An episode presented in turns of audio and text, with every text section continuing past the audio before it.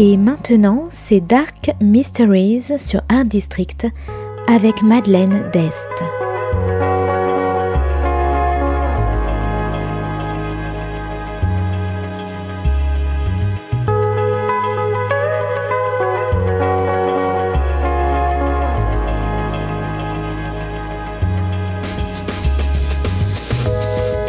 Welcome to Dark Mysteries, a book review show devoted to crime, mysteries, thrillers, and the dark side of human nature.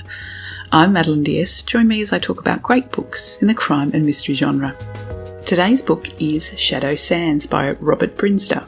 Published by Sphere in 2020, today's book is all about a reservoir, missing bodies, and cover ups.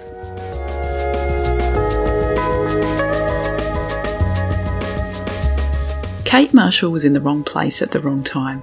A retired police officer and now criminology academic, she was diving with her son in a local reservoir when they stumble across the bloated body of a young man submerged in the water. A few days later, the boy's mother approaches Kate to ask for her help. The police have declared the death to be a tragic accident, but the dead boy was a champion swimmer. Then how did he drown? And why was he in the lake in the middle of the night? Kate agrees to look into it, and along with her research assistant Tristan, they delve into the case, only to find that the boy was only the latest in a string of missing people and fatal accidents around the reservoir. Tristan meets another academic at the university who's researching a local urban myth about a phantom in the fog who apparently abducts people. When she goes missing, Tristan and Kate realise they only have a few days to find her. Shadow Sands is actually more complex than my plot description. Not only is there the crime itself and the clock ticking with the missing woman, there's also the complex relationship between Kate and her son, Tristan and his sister, and the unwanted re-emergence of Kate's son's father. Kate is a woman with a colourful past.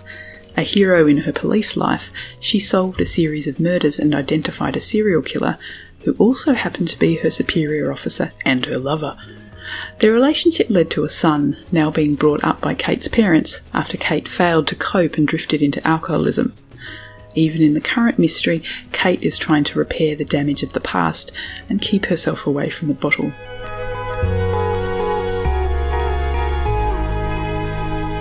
And also Tristan, her research assistant, has his own secrets and family problems to solve. And then Kate's son decides he wants to visit his biological father in prison and insists that Kate comes along too. But back to the crime. The book also deals with class and privilege. It shows that even in 2012, when this book is set, the class system is alive and well, and those in the upper classes still maintain an unfair ability to influence and control the lives of others. Shadow Sands also looks how itinerant people can disappear without a trace. Without families to champion their causes, a drifter can go missing and no one notices. Now, this book is the second in the Kate Marshall series, and whilst it was easy to read without the first book, given all the backstory teasers in Shadow Sands, I immediately want to go and read the first one. So, if you like crime thrillers featuring resourceful, tough women, urban legends, family dramas, spooky fogs, and secrets, I recommend Shadow Sands by Robert Bryndza. Thanks for listening to Dark Mysteries. If you have any feedback or want to say hello, you can contact me at Art District Radio by email at mde at artdistrict-radio.com or if you'd like to listen to past reviews, please go to artdistrictradio.com forward slash podcasts. And until next time, happy reading.